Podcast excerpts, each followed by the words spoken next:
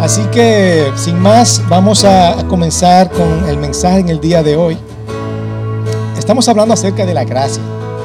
La semana pasada ah, decíamos que hay muchas personas que piensan que no reciben lo que merecen porque viven bajo un sistema de méritos. ¿verdad? Yo trabajo, yo hago esto, entonces yo merezco recibir algo, ¿verdad?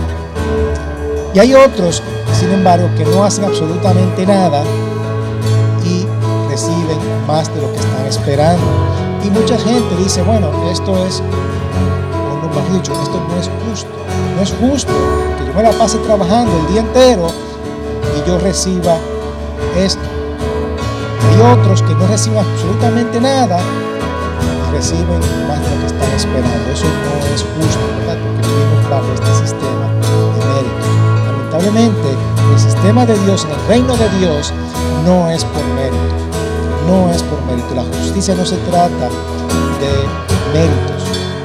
Es completamente diferente. Y por eso vimos que la gracia de Dios siempre opera justamente. Aunque para ti no sea justo, para el reino de Dios sí lo es. Opera justamente y te bendice completamente. Simplemente para repasar eh, algunos puntos de lo que nosotros vimos. Decíamos que la gracia no tiene ninguna conexión con tus logros, tus habilidades y sacrificio, ¿verdad? No tiene nada que ver con eso. La gracia eh, es un regalo que el Señor te da. Y decíamos también que Dios nunca será injusto con nosotros. Nunca va a ser injusto. Aunque para nosotros pensemos, que no, eso es injusto. El Señor nunca será injusto con cada uno de nosotros. Siempre va a actuar justamente porque eres fiel. Dios tiene el derecho de dar lo que quiera a quien quiera. A veces nosotros digo, pero ven acá, esta persona ha recibido todo eso, ¿y cómo va a ser? No, el Señor le da. Tú no tienes que tener envidia de eso, ¿verdad? Y eso es el segundo punto, el otro punto. El Señor también bendice a otros. Así que no tengas envidia. A veces vemos eso. Pero mira todo ese fulano que ha hecho, apenas pasó el curso. Yo, que me gradué con honores. ¿eh? Mira dónde estoy. Y, aquí, fulano que apenas pasó, le fue mal, siempre le iba mal. Y mira todo lo bien que le ha ido en la vida. A veces el Señor eh, opera opera justamente, pero para nosotros no es justo. Así que no podemos tener envidia de eso. Y Dios va a recompensar a otros de maneras inesperadas. Hay gente que, el Señor va a bendecir, que tú te vas a sorprender también. ¿Ok? Eso es la gracia. Eso es la gracia. Pero la realidad es que todos necesitamos la gracia de Dios. ¿Alguna vez tú has escuchado esta frase? Pero ven acá, fulano lo dejaron caer desde chiquitico. ¿Verdad? Refiriéndose a uno como que, bueno, ese, muchacho está loco o, o, es anormal o le pasa algo, ¿verdad? Ah, no, ahí lo dejaron de caer de chiquitico. Y la verdad es que muchas personas tienen algo físico o espiritual que han pasado en sus vidas que el día de hoy todavía sufren de alguna forma u otra. Hoy día tú estás sufriendo por algo que tú pasaste. Puede ser un divorcio de tus padres, puede ser un trauma, algo que tú has pasado, que tú lo arrastres eso te cambió por completo y la forma de ser. Y sin embargo, te sientes sin valor e incapaz de merecer algo. No te sientes valorado, te sientes incapaz por esa incapacidad que tú has tenido. Y por lo tanto te impide avanzar. En esta historia que vamos a ver en el día de hoy, yo quiero hacer un paralelo de lo que es recibir la gracia y el favor de Dios y cómo eso cambia tu manera de pensar y por lo tanto vas a vivir con propósito. No te, te vas a sentir con valor y te vas a sentir capaz. Hay una historia bien interesante de, cuando estaban construyendo el puente colgante de, de, San Francisco, el Golden Bridge, ¿verdad que se llama? Durante la construcción del Golden Gates, perdón, de esta, durante la construcción de este puente, eh, la gente se caía, eso era altísimo, y mucha gente moría y, la construcción se retrasó por, debido a que muchos trabajadores se cayeron y no sabían cómo resolver este problema, porque los trabajadores tenían miedo de trabajar ahí, ¿verdad?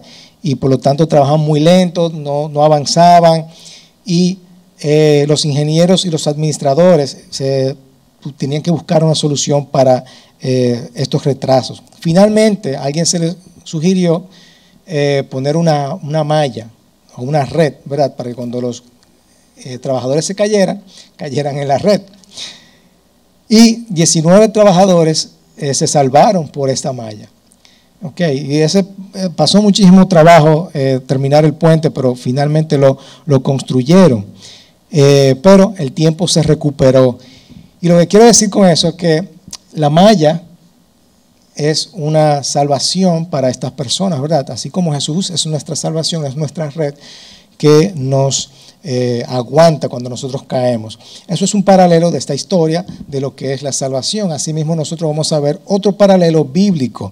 Y hablando acerca de, de que la gente se cae, hay una historia en segunda de Samuel de alguien que sí realmente se cayó. Y es el hijo de Jonathan. Vamos a ver algunos personajes como Saúl. Ustedes conocen a Saúl, ¿verdad? Saúl fue eh, quien eh, persiguió a David por muchísimos años. Eh, también le dio la armadura antes de, le dijo, pelea contra Goliat, ¿verdad? Le tocaba, David le tocaba arpa, estaba celoso de David, etcétera, etcétera. Y tenía un hijo, Jonathan, que era muy amigo de David. A su vez, Jonathan tenía un hijo, ¿verdad? Jonathan tenía un hijo al que le puso el nombre Mefiboset, según la versión que estás leyendo, Mefiboset o Mefiboset. Cuando llegaron las noticias de que Saúl y Jonathan habían muerto en Jezreel, la niñera de Mefiboset tomó al niño y huyó. ¿Por qué? Porque en aquel tiempo lo que se solía hacer es que la, la dinastía nueva se ocupaba de la dinastía vieja, acababa con toda la gente para que no existiera ningún heredero al trono. ¿Ok? O sea, el nuevo rey decía, vamos, voy a acabar con toda, eh, con toda la dinastía vieja para que no hay nadie que diga, ah, yo puedo, ¿verdad? A mí me corresponde el trono. Así que acababa con esas personas. Así que la niñera eh, cuando vio que ya no quedaba ni Saúl ni quedaba Jonathan, ah, no, espérate, déjame agarrar a Mefiboset y huir con él para que no lo persigan ni lo maten. Okay, la dinastía nueva, la dinastía que viene.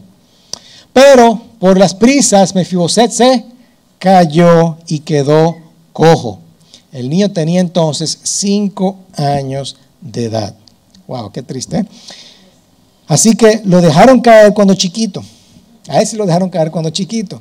Pero y esto afectó toda su vida, porque era una persona lisiada y prácticamente no podía hacer absolutamente nada. En aquel tiempo, cuando una persona era lisiada, no hacía nada, era un inútil, ¿verdad? Prácticamente.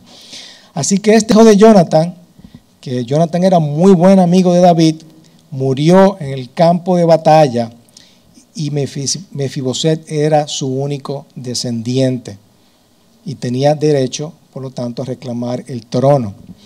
Así que, pero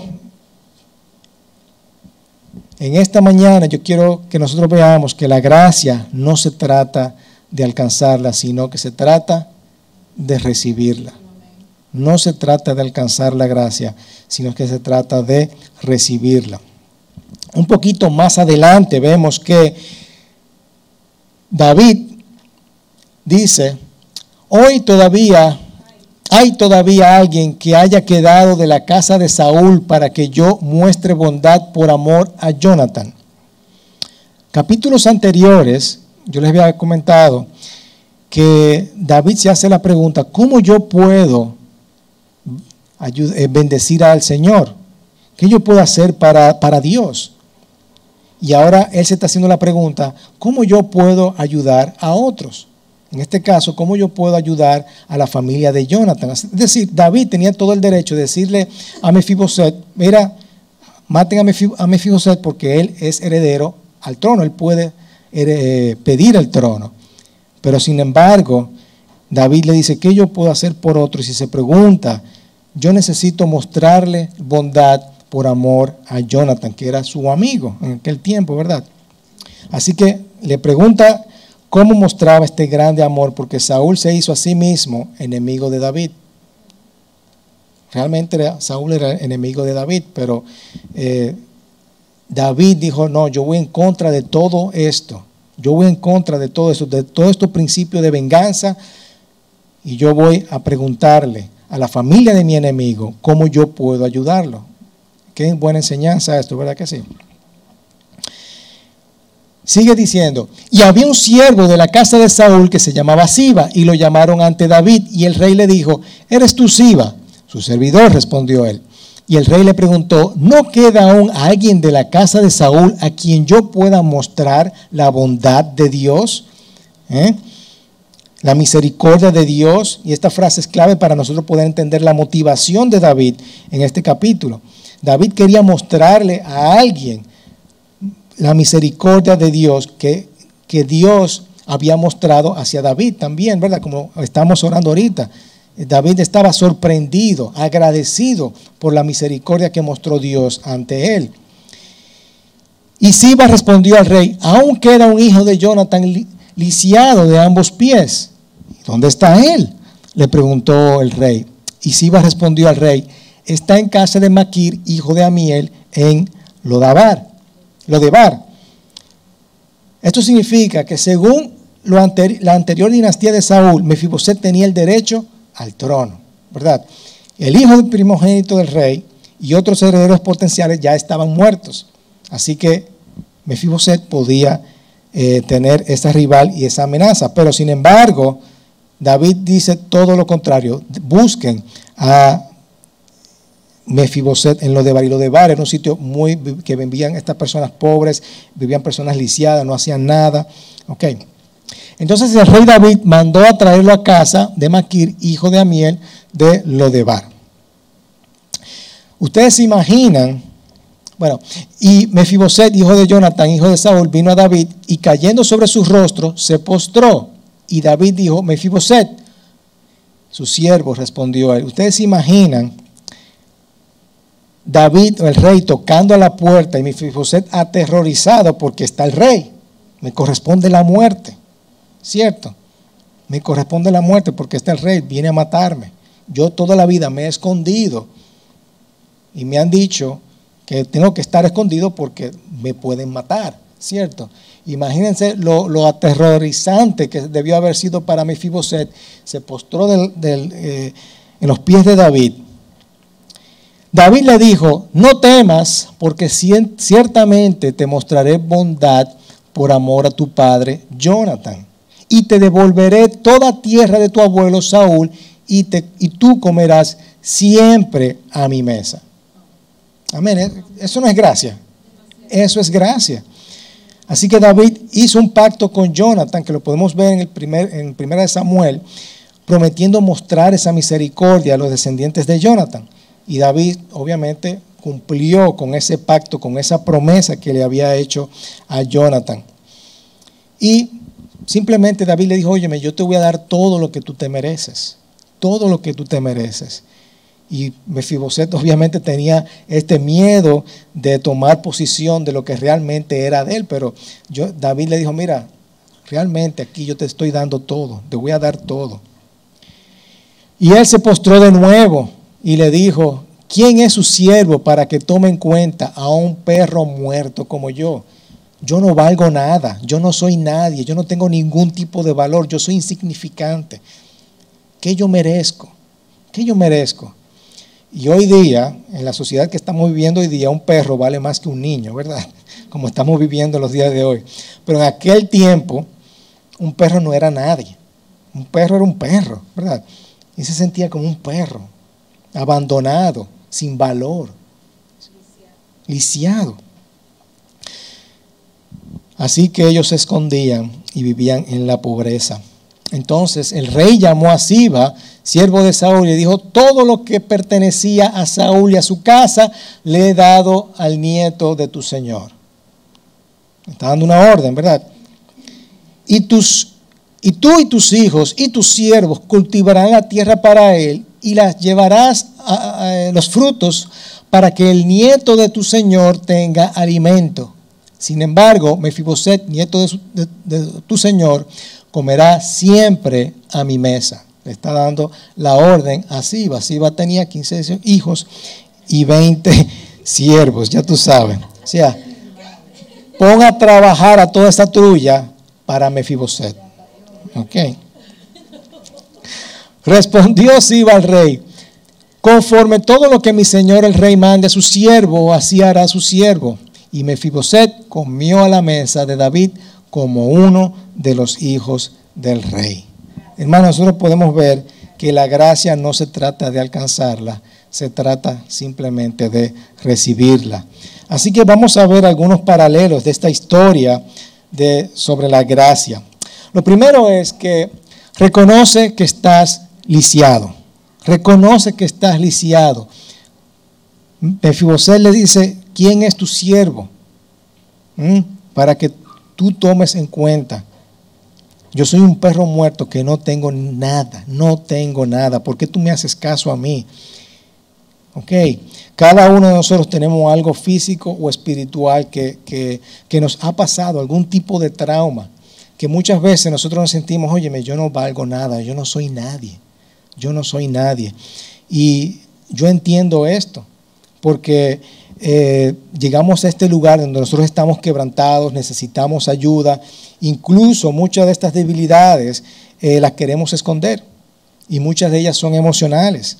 Niños que quizás nunca escucharon eh, de parte de su padre, hijo, yo estoy orgulloso de ti. Esos son traumas emocionales que uno va cargando y uno no se siente como con ese valor, con esa, con esa capacidad, ¿verdad? No, no tiene como propósito. Niñas que no vienen arrastrando eso. Estamos deshabilitados, estamos lisiados. Y estamos a veces, hasta nos escondemos, nos sentimos pobres, nos sentimos cojos, pero el rey viene a nosotros. Estamos separados de nuestro rey debido quizás a nuestros ancestros, a nuestros antepasados, a nuestros padres. Estamos separados al rey porque quizás no conocíamos realmente de su amor, nadie nos ha enseñado qué es lo que es el amor del Señor.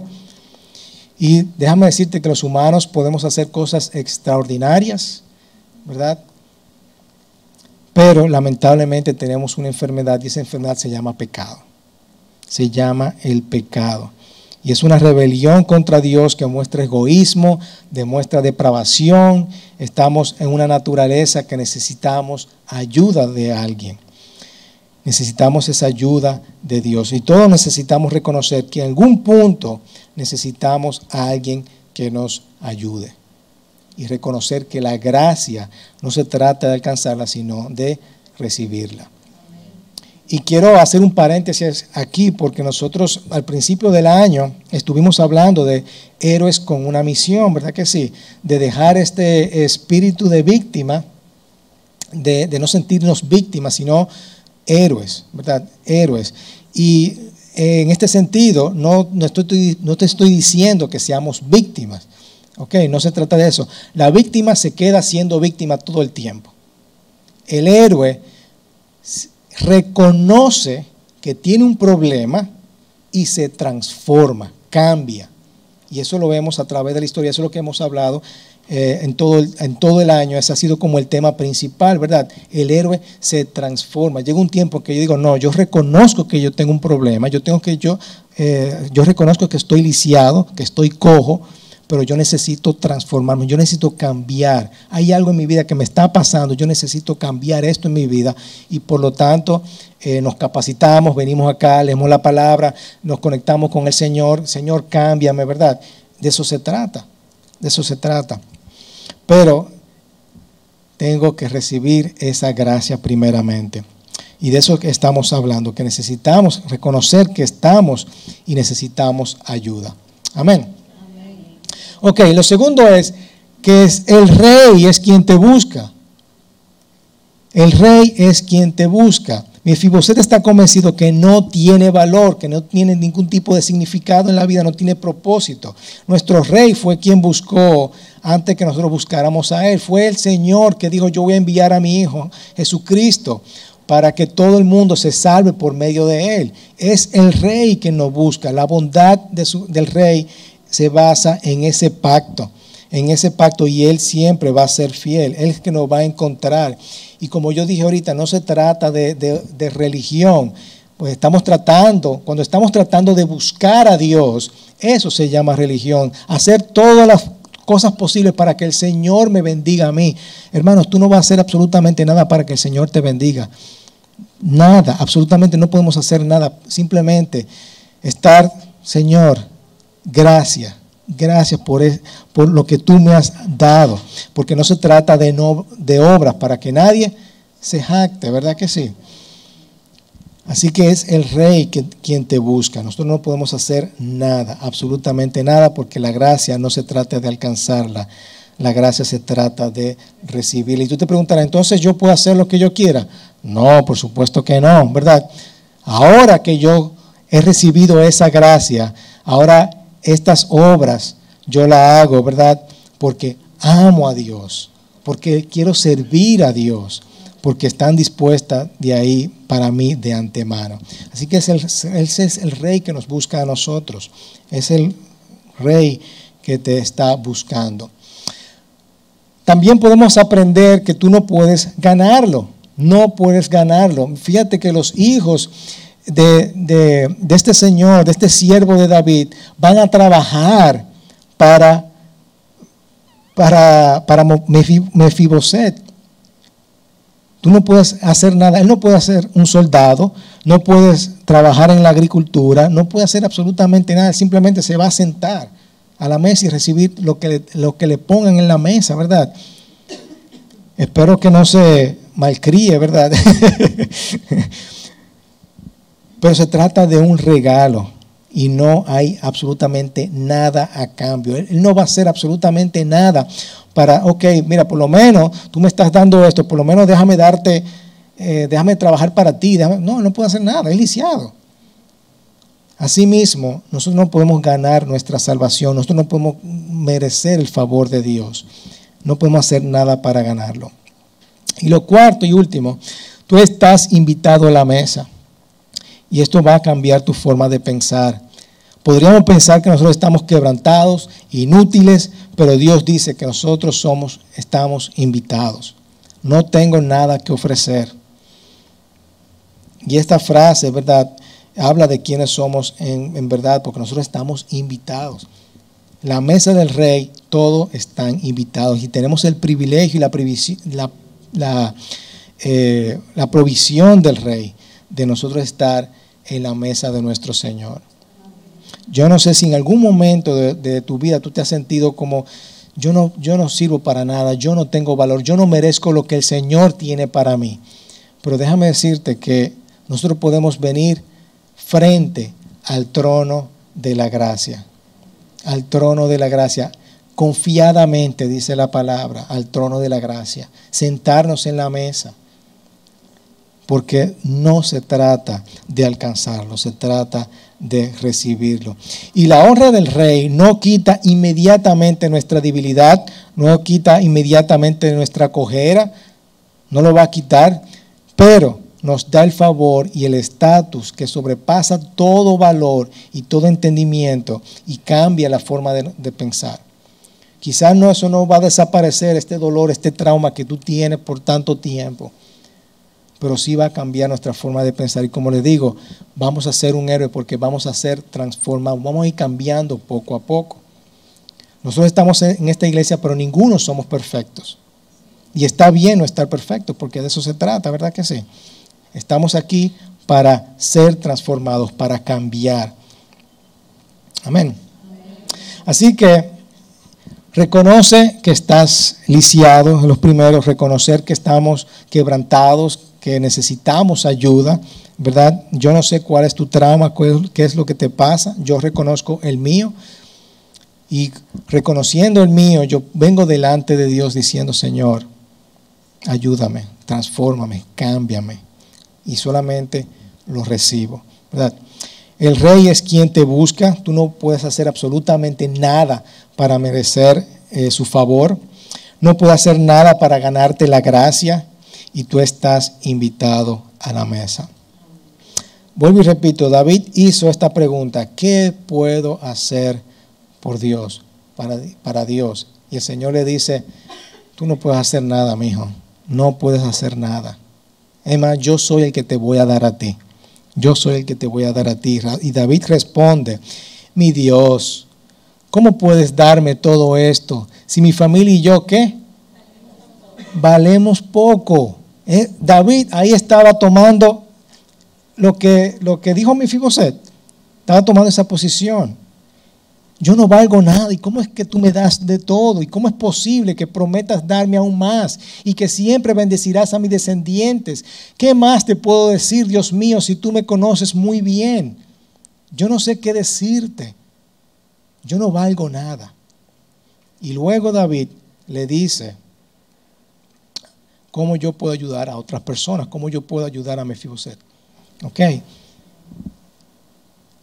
Y ahí vemos que la gracia de Dios siempre opera justamente, te bendice completamente, que fue lo que vimos la semana pasada. Eso es un ejemplo exactamente, que la gracia no va a operar justamente. David decía, yo no, yo no valgo nada, yo no merezco nada, y tú me estás dando de todo. Y por supuesto, la gracia no se trata de alcanzarla, la gracia se trata de recibirla. Amén. ¿Cómo podemos poner esto en nuestra vida en acción. Dos cosas, dos preguntas que tenemos que hacernos. Lo primero es, ¿qué te mantiene lisiado? ¿Qué te mantiene lisiado en tu vida? ¿Cuál es tu cojera? ¿Qué es lo que no te permite avanzar? ¿Cuál es tu trauma? Que tú dices, no, pero realmente yo, yo me siento, eso, eso cambió, me transformó mi vida, mi forma de pensar. y ahora, y hoy día me afecta me afecta. Como le dije el ejemplo de ahorita, puede ser un divorcio, puede ser algún trauma, puede ser que tu padre nunca te haya dicho, mira, yo estoy orgulloso de ti, yo te amo, hijo mío. Hasta eso. Esto nos ha afectado por toda la vida. Y cómo tú puedes extender la gracia a otros, como hizo David. ¿Cómo podemos extender esa gracia? Buscar quizás a nuestros enemigos buscar y bendecirlos, quizás buscar a gente pobre, gente incapacitada, que tú puedas bendecir, quizás bendecir a otros cuando no lo merecen, ¿verdad? Y bendecirlo aún más, bendecir a otros eh, por el bien, ¿verdad? Mostrar la misericordia a otras personas. ¿Cómo tú puedes bendecir a otros? Lo que yo he recibido de bendición también lo doy de bendición. Porque la gracia no se trata de alcanzarlo, sino de recibirlo. Hermano, todos estamos invitados a la mesa. Todos estamos invitados a la mesa. Quizás tengas dudas, quizás no tenga propósito, quizás te sientas limitado, pero tú estás invitado a la mesa del Señor. Amén. La salvación es una gracia y precisamente vamos a tomar la Santa Cena como corresponde, pensando en eso, ¿verdad? Pensando cuál ha sido mi cojera por todos estos años, qué yo necesito cambiar, qué yo necesito transformar y recibiendo, Señor, yo recibo de tu gracia en esta mañana. Quizás nos sintamos,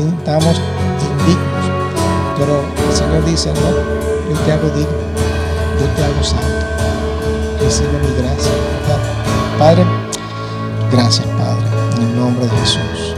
Amén.